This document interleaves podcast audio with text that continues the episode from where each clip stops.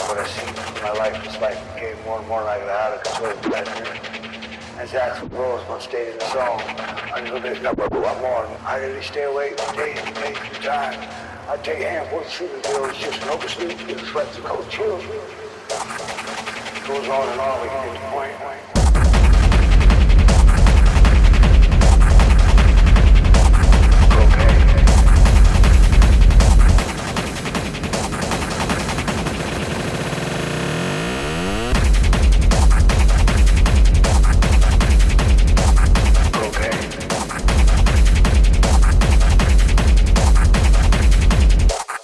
¡Suscríbete